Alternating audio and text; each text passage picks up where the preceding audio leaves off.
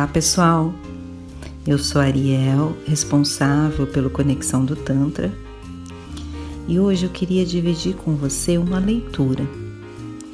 Eu estava relendo o livro do Osho, acho que pela quarta, quinta vez, e é engraçado, né? Cada vez que a gente lê um livro, a gente está num estágio mental diferenciado, né? Que nem tem aquela frase que nenhum homem pisa duas vezes no mesmo rio, porque da segunda vez ele é um novo homem e o rio também está diferente.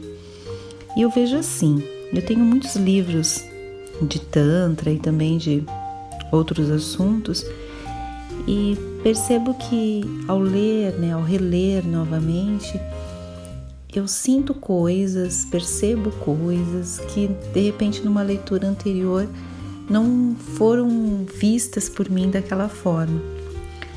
E isso aconteceu com esse livro hoje. Então, esse livro do Osho se chama Tantra, O Caminho da Aceitação. É um livro que eu recomendo bastante, é um livro de uma leitura bem fácil, um livro bem gostoso de ler e que traz muito a mensagem do Osho para o Tantra e traz muito uma forma fácil mesmo de você entender e de você colocar no seu cotidiano.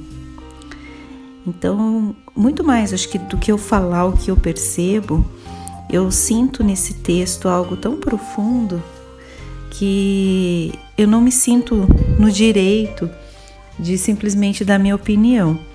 Então eu vou ler na íntegra esse texto para vocês. É, são algumas páginas do livro. Então, se vocês tiverem paciência e vontade no assunto, continue me ouvindo. E depois também, se vocês gostarem, adquiram esse livro que vale muito a pena. Se você está nessa jornada de crescimento através do Tantra, através desse autoconhecimento das filosofias comportamentais. São bem interessantes estes livros do, do Osho. E esse livro específico eu gosto bastante. É a parte 2, começa assim: Entendendo a ciência do Tantra. Tantra é ciência e não filosofia. Entender a filosofia é fácil pois apenas seu intelecto é requerido. Se você puder entender a linguagem, se puder entender o conceito, poderá entender a filosofia. Você não precisa mudar, nenhuma transformação é requerida de você. Assim como você está, você pode entender a filosofia, mas não o Tantra. Para entendê-lo, você precisará de uma mudança, ou melhor, de uma mutação. Ao menos que você esteja desejoso de passar por uma mutação, você não compreenderá, pois o Tantra não é uma proposição intelectual, mas uma experiência. Somente quando você estiver receptivo, disposto e vulnerável à experiência, ela virá a você. Aí continua assim: a linguagem do silêncio. Perdemos contato com a existência, perdemos nossas raízes nela. Somos como uma árvore desenraizada. O fluido vital não flui mais. A seiva secou, flores não virão mais, nem frutos, nem mesmo pássaros vêm para se abrigar em nós. Isso acontece porque não, não, não nascemos ainda. Tomamos o nascimento físico como o nosso nascimento mas ele não é nosso nascimento. Existimos apenas como potencialidades e não nos tornamos reais, daí nossa infelicidade. O real é o estado de plenitude e o potencial é a aflição. Por que é assim? Porque o potencial não pode estar em repouso. Ele está continuamente inquieto, precisa estar inquieto algo irá acontecer, está no ar, estamos em um limbo. É como uma semente. Como ela pode descansar e relaxar? O descanso e o relaxamento são conhecidos apenas pelas flores. A semente precisa estar em uma angústia profunda, precisa estar continuamente trêmula. O tremor se dá porque ela não sabe se será capaz de se tornar uma realidade, se encontrará o solo adequado, se encontrará o clima certo, se encontrará o céu apropriado. Irá acontecer ou simplesmente morrerá sem jamais ter nascido. A semente treme por dentro, tem ansiedade, angústia, não pode dormir. Ela sofre de insônia. O potencial é ambicioso e anseia pelo futuro. Você já não observou isso em seu próprio ser?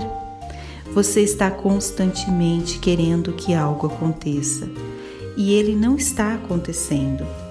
Você está constantemente desejando, ardentemente, esperando, almejando, sonhando e não está acontecendo. A vida segue fluindo, escorregando de suas mãos. A morte se aproxima e você ainda não é real. Quem sabe? Qual virá primeiro? A realização, a efetivação, o florescimento ou talvez a morte? Quem sabe?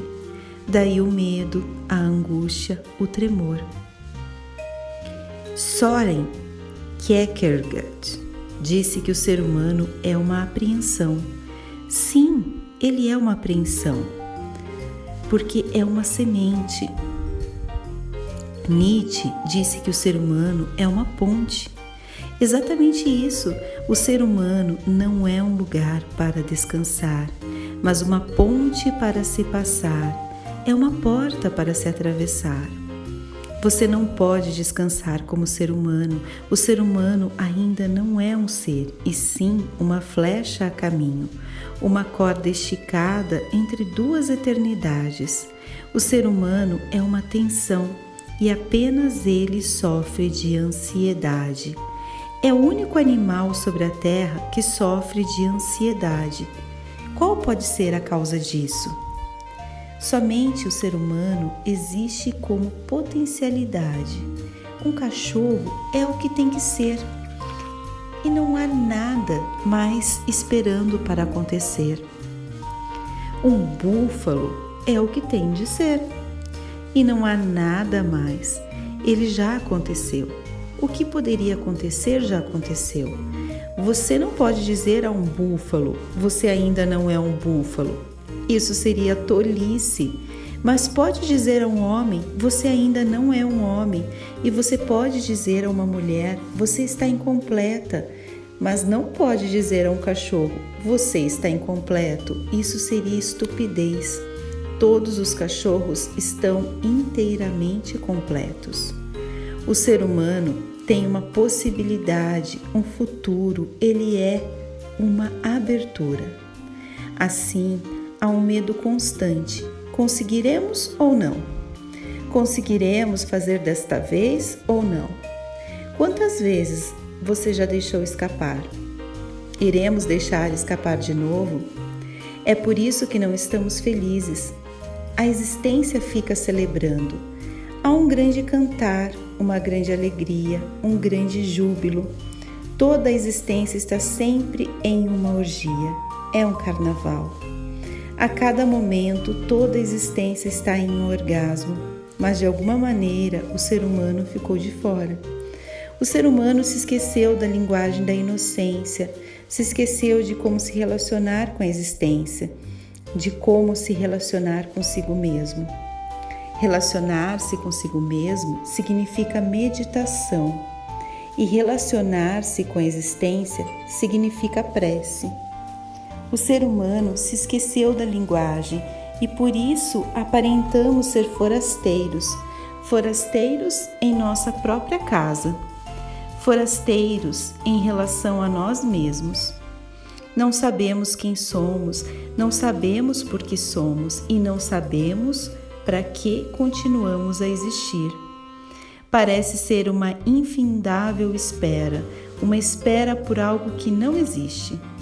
Ninguém sabe se algo virá ou não. Na verdade, o que é esse algo? Ninguém sabe nem mesmo isso. Mas a pessoa precisa esperar por alguma coisa. Ela Então ela cria alguma ideia e espera por ela. Deus é essa ideia, o paraíso é essa ideia, o nirvana é essa ideia. A pessoa precisa esperar, porque de alguma maneira ela precisa preencher o próprio ser. Do contrário, ela se sente muito vazia. Esperar dá um senso de propósito e de direção. Você pode se sentir melhor, pelo menos está esperando. Ainda não aconteceu, mas algum dia acontecerá. O que acontecerá? Nem mesmo fizemos a pergunta certa. Então, o que dizer da resposta certa? Nem mesmo fizemos a pergunta certa. E lembre-se, uma vez que a pergunta certa seja formulada, a resposta certa não estará distante, mas dobrando a esquina. Na verdade, ela está oculta dentro da própria pergunta certa. Se você ficar formulando a pergunta certa, encontrará a resposta certa por meio deste próprio questionamento. Assim, a primeira coisa que gostaria de dizer é que estamos perdendo. Estamos continuamente perdendo, pois usamos a mente como linguagem para nos relacionar com a existência, e a mente é a maneira de isolar você da existência. É uma maneira de separá-lo e não de ligá-lo. O pensar é a barreira. Os pensamentos são como a muralha da China, à sua volta, e quando você está tateando, através dos pensamentos, não pode tocar a realidade. Não que a realidade esteja distante, ela está próxima, no máximo apenas a uma prece de distância. Mas, se você estiver pensando, remoendo, analisando, interpretando e filosofando, então começa a se afastar cada vez mais da realidade, pois quanto mais pensamentos você tiver, mais difícil é perceber através deles. Eles criam uma grande névoa, uma cegueira. Este é um dos fundamentos do Tantra, que uma mente pensante é uma mente que perde, que o pensamento não é a linguagem para se relacionar com a realidade. Então, qual é a linguagem para se relacionar com a, com a realidade? O não pensar.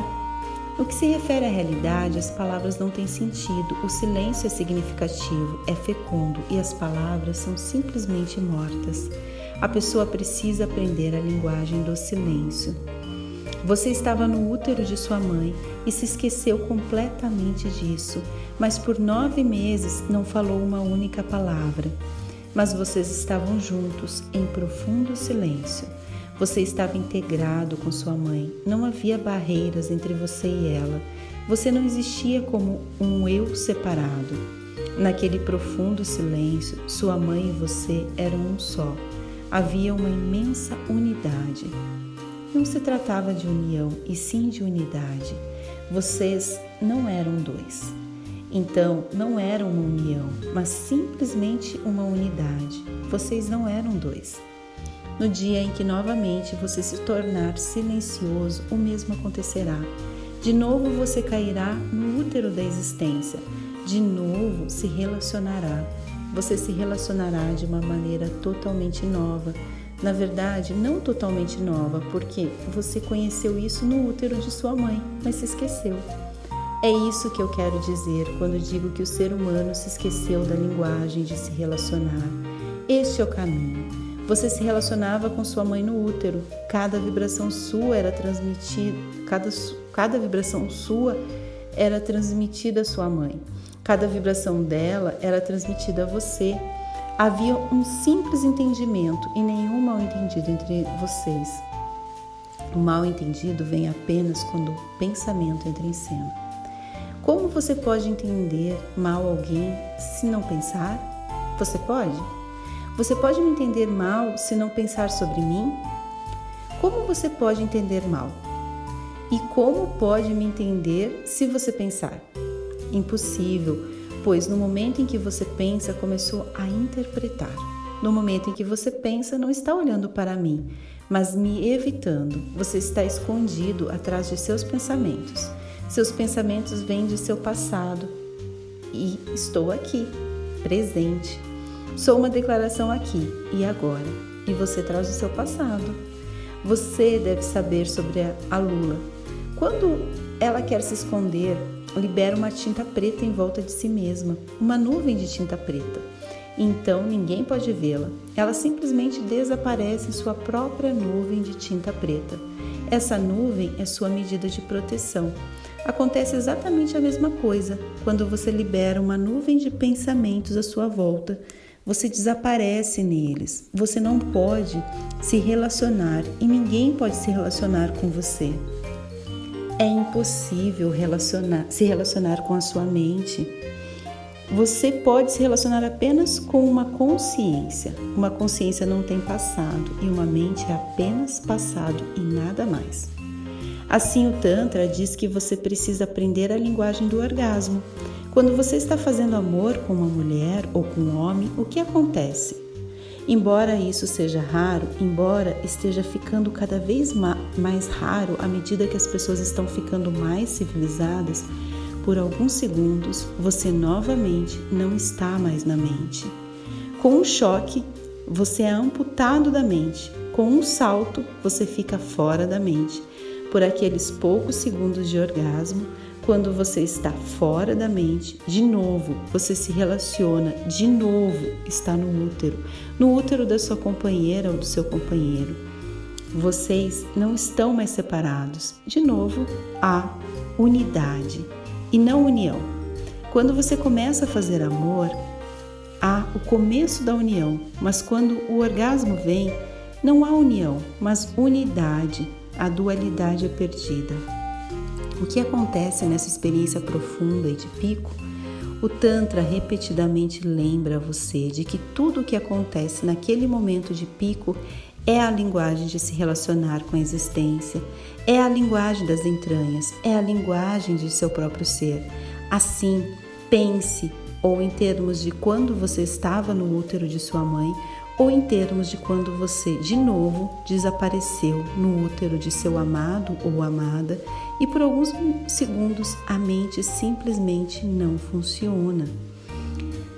Esses momentos de não mente são seus vislumbres de eternidade, do despertar, do além. Você esqueceu dessa linguagem e ela precisa ser aprendida novamente. O amor é a linguagem e a linguagem do amor é silenciosa. Quando dois amantes estão realmente em uma profunda harmonia, no que Carl Jung costumava chamar de sincronicidade, quando suas vibrações estão simplesmente sincronizadas uma com a outra, quando ambos parceiros estão vibrando no mesmo comprimento de onda, então há silêncio. Então os amantes não gostam de conversar. Apenas maridos e mulheres conversam os amantes ficam silenciosos. Na verdade, o marido e a esposa não podem ficar em silêncio porque a linguagem é uma maneira de evitar o outro. Se você não estiver evitando o outro, se não estiver conversando, a presença do outro se torna muito embaraçosa. Então, o marido e a mulher imediatamente liberam sua nuvem de tinta preta. Qualquer desculpa servirá mas eles liberam a tinta à volta e desaparecem na nuvem. Então, não há problema. A linguagem não é uma maneira de se relacionar, mas uma maneira de evitar. Quando você está em profundo amor, pode segurar a mão do seu amado ou amada, mas permanecerá em silêncio, em completo silêncio, sem nem mesmo uma ondulação. Nesse lago sem ondulações de, de sua consciência, algo é transmitido, a mensagem é dada, trata-se de uma mensagem sem palavras. O Tantra diz que a pessoa precisa aprender a linguagem do amor, a linguagem do silêncio, a linguagem da presença um do outro, a linguagem do coração, a linguagem das entranhas. Nós aprendemos uma linguagem que não é existencial, uma linguagem alienígena, utilitária, é claro, que preenche um certo propósito, mas no que se refere à investigação mais elevada da consciência, ela é uma barreira. No nível mais baixo, tudo bem. É claro que no dia a dia você precisa de uma certa linguagem e o silêncio não servirá.